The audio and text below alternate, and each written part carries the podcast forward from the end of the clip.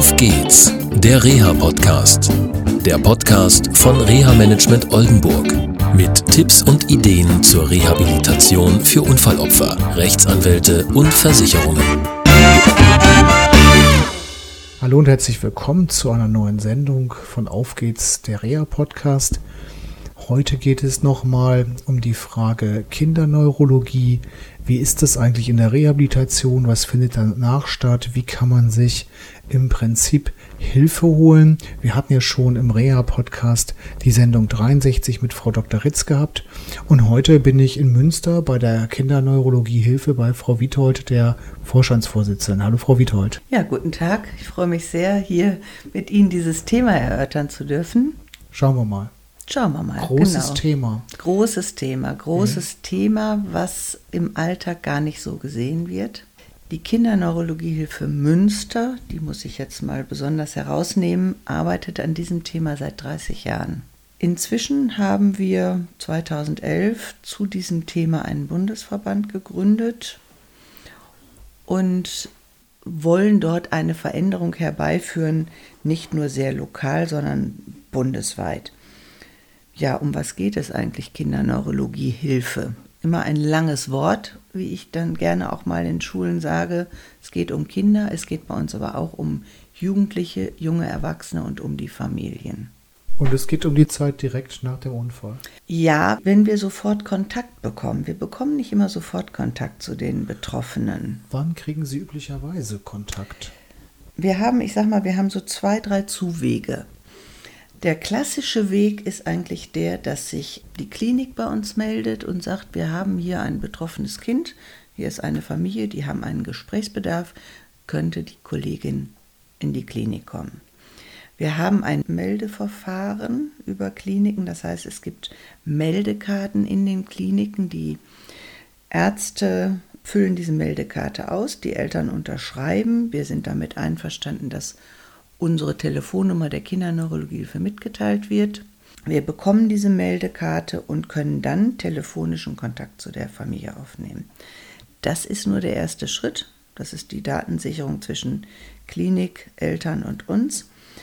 Wenn wir aktiv tätig werden sollen, was ja dann also der Wunsch auch der Eltern ist, wenn sie sich über die Klinik melden, dann schicken wir eine Einverständniserklärung hin, eine datenrechtliche Einverständniserklärung, die die Eltern unterschreiben. Und erst dann werden wir aktiv tätig. Tätig heißt, wir gucken uns den ganzen Prozess an, was hat eigentlich stattgefunden, was ist jetzt der Wunsch der Eltern, wo ist ein Bedarf, den sie an uns richten, wo können wir beraten, wo können wir begleiten. Was sind konkrete Punkte für Beratung und Begleitung? Konkret, also jetzt bleiben wir bei dem ersten Fall, die Klinik hat sich gemeldet, das Kind hat eine erworbene Hirnschädigung im weitesten Sinne, also es muss nicht der klassische Unfall, also das klassische Schädel-Hirntrauma sein, es kann auch nach einem entzündlichen Prozess sein, das kann auch nach einem hypoxischen Schaden sein, also sprich Sauerstoffmangel durch Ertrinkung, durch beinahe ersticken oder sowas. Da wird dann konkret gesagt, so der Akutbehandlungsverlauf ist an dieser Stelle beendet. Dann ist die Frage, geht so ein Kind in eine Reha-Klinik? Wenn ja, wer leitet ein? Wird die Familie schon in der Klinik darauf hingewiesen oder gerade bei kleinen Kindern beobachten wir häufig, wartet man auch erstmal gerne zu und sagt, ach, jetzt gehen die mal nach Hause, vielleicht regelt sich da schon einiges. Und dann greifen Sie schon an, dass Sie sagen, wir ha, abwarten ist haben, nicht so Nein, wir haben dann den Kontakt zur Familie und gucken erstmal, was ist überhaupt alles gemacht worden. Was ist an Diagnostik gelaufen? Ist überhaupt schon auch überlegt worden, eine neuropsychologische Diagnostik durchzuführen? Voraussetzung ist, hat die entlassene Klinik Neuropsychologen, die sich auch mit dem kindlichen Schädelhirntrauma auskennen. Und wenn das nicht der Fall ist, also wir sondieren das, wir sprechen mit den Eltern das durch und sagen, wo haben Sie an dieser Stelle schon Angst oder Sorge? Entdecken Sie selbst Veränderungen? Und dann versuchen wir mit den Eltern und im Idealfall mit dem behandelnden Kinderarzt schon zu gucken, in welche Richtung kann das gehen. Brauchen wir jetzt eine Neuropsychologie? gibt es einen schon von der Klinik angedachten Bedarf an therapeutischer Begleitung? Wenn ja, dann würden wir hier dieses Team vor Ort um das Kind herum zusammenstellen. Dazu gehören alle therapeutischen Fraktionen, Logopäden, Logopäden, Ergotherapeuten. Ergotherapeuten, Neuropsychologen. Im Kindergarten nimmt die Beraterin der Kinderneurologiehilfe den Kontakt zur Kindergärtnerin auf, um auch zu gucken, wie wird das Kind wieder aufgenommen. Braucht das Kind einen Schonraum? Wenn ja, wie sieht er aus? So in dem Sinne. Bei der Schule gibt es auch eben die Überlegung, also ich spreche jetzt von dem Fall, das Kind kommt nach, der, nach dem Klinikaufenthalt direkt wieder in die Schule zurück. Wie sieht das aus? Wie wird die Schule vorbereitet? Reicht das, wenn man sagt, da kommt ein Kind und hat einen Unfall gehabt? Wer hat davon schon Vorstellung, was das bedeutet? Also das begleiten wir. Gehört dazu auch zum Beispiel Förderunterricht, der sich auf Schädel-Hirn-Trauma spezifische Problematiken ausrichtet, zu vermitteln? Wenn es das gibt, im Idealfall würden wir das vermitteln. Im Alltag sieht das aber nicht immer so aus. Also Sie müssen auch verstehen, häufig haben Schulen auch Angst davor, dass man von außen etwas reinbringt, wo die Schulen auch mal erst abwehren und sagen, also Moment mal, das ist hier unser Hoheitsgebiet und wie kommen wir denn dazu, also ein pädagogisches Konzept von ihnen zu übernehmen, was überhaupt in unserem Schulalltag erstmal gar nicht gefordert ist. Also die Idee der Schule, ohne der Schule zu nahe zu treten, ist ja eher, und das hängt eben mit dem Nichtwissen über die Folgen zusammen. Zuerst zu gucken, wir bieten einen Raum, das Kind soll erstmal hier in Ruhe ankommen und wenn es die ersten Wochen keine Schulaufgaben macht, ist das auch nicht so schlimm. Aber nach einer Zeit erwarten wir eigentlich, dass alles wieder normal läuft. Nun ist es so, gerade bei jüngeren Kindern, dass sich die Veränderungen oder die Folgeschäden ja auch prozesshaft entwickeln, immer auch im Zusammenhang mit den Entwicklungsschritten. Und die wachsen, ich sage immer, die Kinder wachsen in diese Probleme hinein, wenn man nicht früh genug aufpasst und schon früh genug die Antennen ausfährt und sagt, also an dieser Stelle müssen wir schon ein Angebot machen.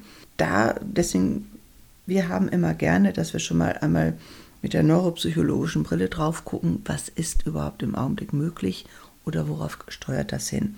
Die Kommunikation zur Schule bedeutet von unserer Seite, wenn die Eltern damit einverstanden sind, schon auf mögliche Veränderungen hinzuweisen. Denn nichts ist fataler, als dass die Veränderungen hinterher pädagogisiert werden. Das bedeutet konkret? Das bedeutet, das Kind macht plötzlich für alle sichtbar Schwierigkeiten nach einem halben Jahr, nach einem Dreivierteljahr und dann wird gesagt, also jetzt hat er so einen Schonraum hier gehabt. Entweder macht er jetzt richtig mit oder der gehört hier nicht mehr hin.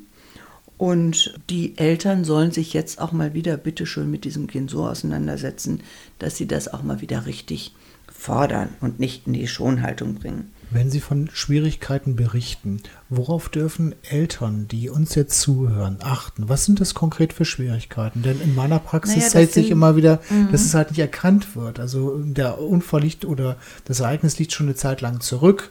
Das äh, Fritzchen, um das mal mit Frau Dr. Ritz genau. Worten zu sagen, hat Fritzchen. sich weiter, hat sich weiterentwickelt und weiterentwickelt. Mhm. Mhm. Es ist so ein bisschen eingeschliffen alles und äh, die Eltern und auch Lehrerinnen und Lehrer achten nicht immer so drauf. Was sind das für Schwierigkeiten naja, aus Ihrer also Sicht? Also man achtet nicht so drauf, man achtet schon darauf, allein die Fragestellung, geht es Ihrem Kind wieder gut? Beinhaltet ja den Wunsch und auch den Wunsch der Eltern, klar, es geht dem Kind wieder gut. Es geht dem Kind natürlich auch viel besser als zu Zeiten im Schockraum und auf der Intensivstation. Das Kind läuft wieder, es blutet nicht mehr, es isst und spricht. Und das ist ja auch das, was Eltern häufig also das ist der Wunsch der Eltern, das ist der Wunsch der Umgebung. Das ist aber auch das, das höre ich ganz häufig, dass Eltern sagen, der Arzt hat auch gesagt, da ist nichts mehr. Mir fällt aber jetzt auf, also ein Beispiel, unsere Tochter verabredet sich überhaupt nicht mehr mit ihren Freundinnen. Die ist zurückgezogen, die hat keine Lust mehr, bestimmte Dinge zu machen, die vermeidet Situationen, hat das was, hat das Bedeutung? Unser Kinderarzt sagt zum Beispiel, na, dann schicken sie die mal wieder raus. Die muss nur gefordert werden oder dann, die ist ja auch jetzt in der Pubertät und dann wird das so erklärt. Die Dinge, die am Anfang gesehen werden, die sind ja diskret. Also ein Kind, wenn es keine sichtbaren Veränderungen nach dem Unfall sofort hat, ist erstmal zu Hause und die Umgebung ist auch nachsichtig.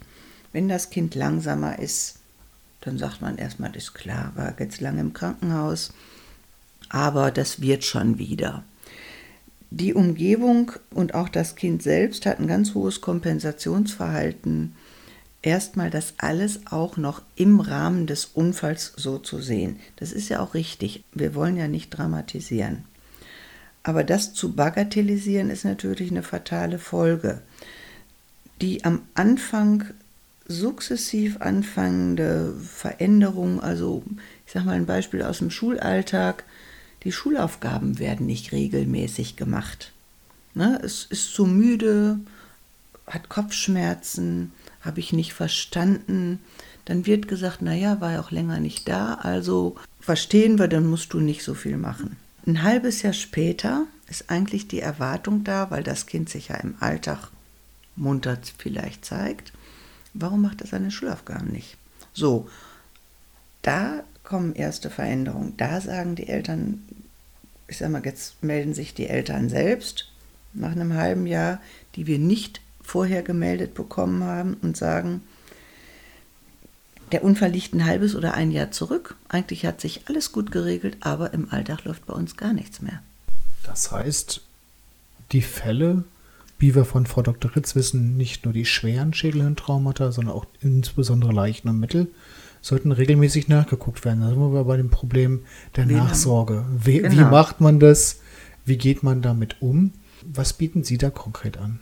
Also wir haben ein System entwickelt, weil wir genau die mittelschweren und leichten Patienten auch mitsehen, weil ich finde, das ist die große Sorgengruppe, die regelmäßig durch die Maschen fallen und hinterher falsch beurteilt werden. Das ist immer das, das an der Stelle sage ich immer gerne, das Problem, was sich entwickelt hat, ist kein pädagogisches Problem.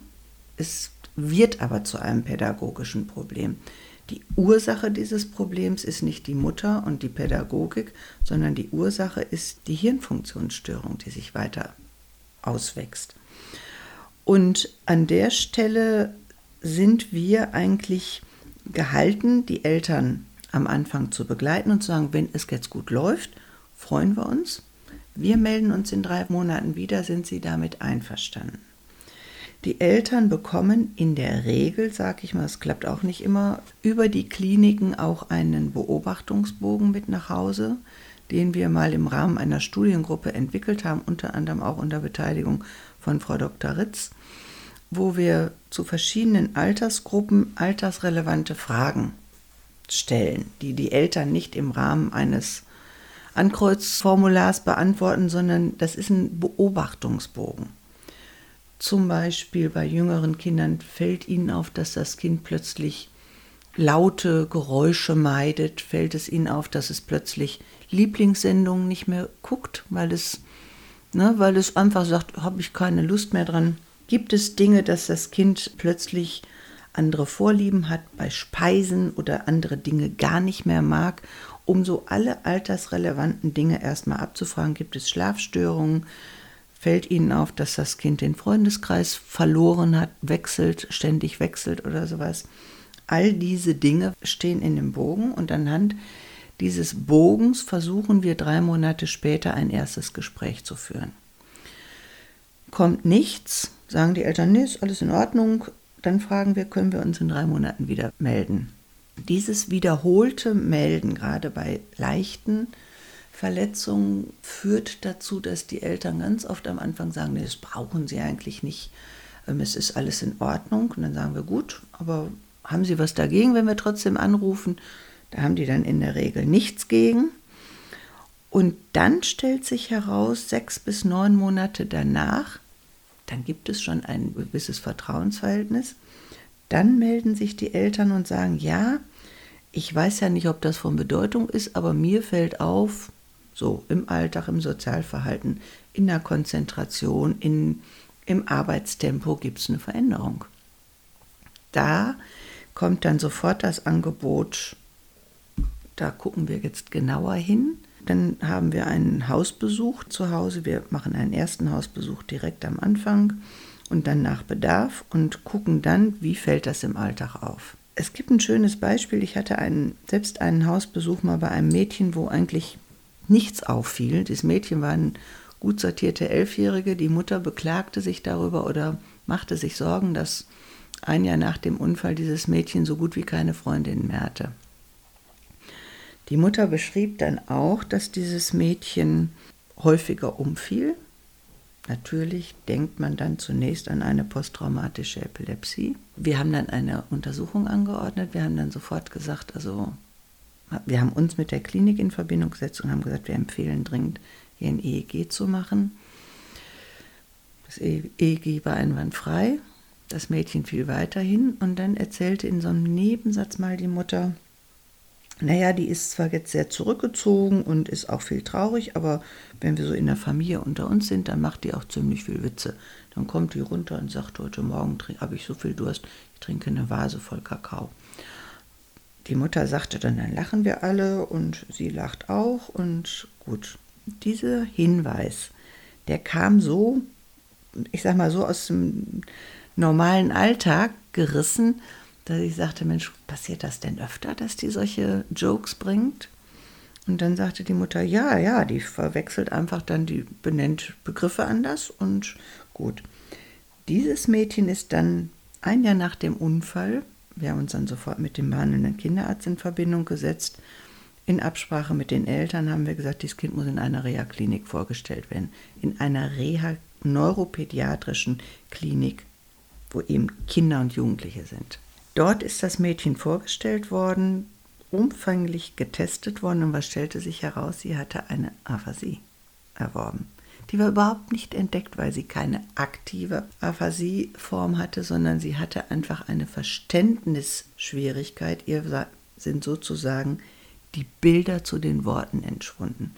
Und je mehr sie merkte, dass sie ihre Umgebung nicht mehr verstand, das ist immer so, ich sage mal, wenn wir eine Fremdsprache lernen und wir lernen die Vokabeln nicht, dann haben wir ein Verständnis wie ein Schweizer Käse.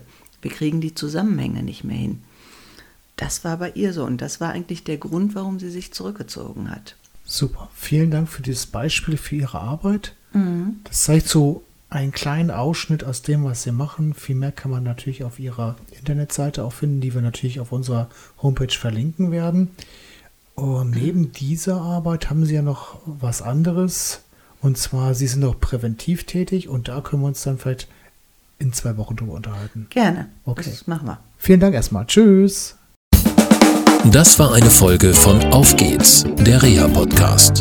Eine Produktion von Reha Management Oldenburg. Weitere Informationen über uns finden Sie im Internet unter www.rehamanagement-oldenburg.de.